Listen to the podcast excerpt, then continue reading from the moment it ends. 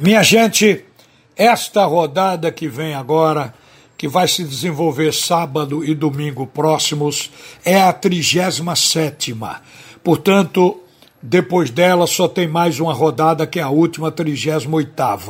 E nesta rodada eu acho que muita coisa pode ser realmente antecipada, definida. A questão matemática para manutenção do esporte na Série A. Hoje a gente aposta todas as fichas que o esporte não cai mais. Isso é pacífico. Mas precisa ter o resultado matemático. Precisa de combinação de resultados para se dizer que antecipadamente ele ficou assegurado matematicamente. E tem também a possibilidade de, com uma rodada de antecedência, se conhecer o campeão brasileiro. Porque o Internacional que tem 69 pontos, joga com o Flamengo, que tem 68, domingo, 4 da tarde. Se o Internacional ganhar o jogo, automaticamente será o campeão brasileiro. Se o Flamengo ganhar o jogo, aí a gente tem que esperar a última rodada. Se o Flamengo ganhar do Internacional e na última rodada ganhar do São Paulo, que vai ser seu último adversário, o Flamengo então será o campeão brasileiro. Mas se o Flamengo tiver tropeço, mesmo ganhando do Internacional domingo agora, mas tropeçar no São Paulo e o Internacional ganhar a última partida, que é contra o Corinthians, o Inter poderá de novo estar com a chance de ser campeão brasileiro. Então, só se define matematicamente se o Inter ganhar o jogo. Aí ele será o campeão e não tem apelo.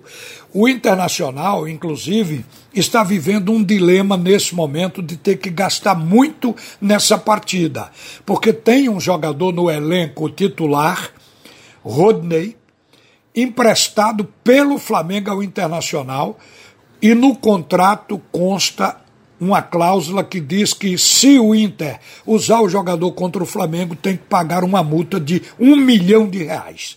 O Inter está propenso a pagar essa multa isso já foi dito em Porto Alegre, porque ele quer o time inteiro, completo, para ver se arranca esse título agora na 37 rodada, já no próximo domingo. Por aí se vê a importância dessa rodada. E no caso do esporte, vocês já sabem, porque a gente tem colocado aqui, mas nunca é demais, o time do Bahia joga no sábado contra a equipe do Fortaleza lá no Ceará, no Castelão, às nove da noite. Se o Fortaleza ganhar, não se discute, o esporte já estará matematicamente. Mas não precisa nem ganhar. Se der empate entre Fortaleza e Bahia, o esporte também assegura a sua permanência matematicamente. Basta empate. Mas se por acaso o Bahia ganhar o jogo, o esporte ainda tem essa probabilidade no domingo, no jogo entre Corinthians e Vasco. O Corinthians joga em casa, na Arena Corinthians, em São Paulo. E o Vasco da Gama está na zona do rebaixamento, vai enfrentar o Corinthians, onde a gente coloca o Corinthians como favorito.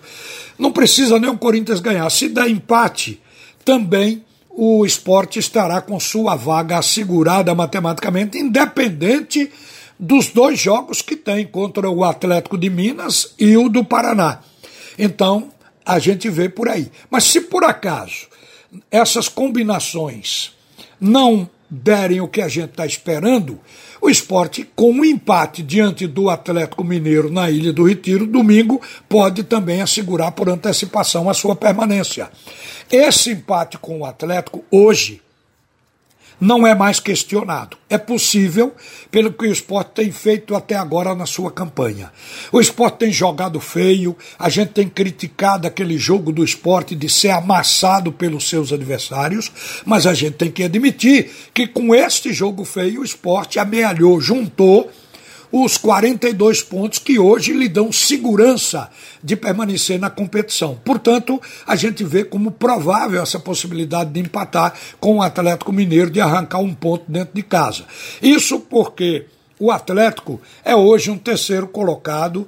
O Atlético está com 62 pontos. Tem que considerar que o Atlético fez melhor campanha até agora do que o Esporte Clube do Recife.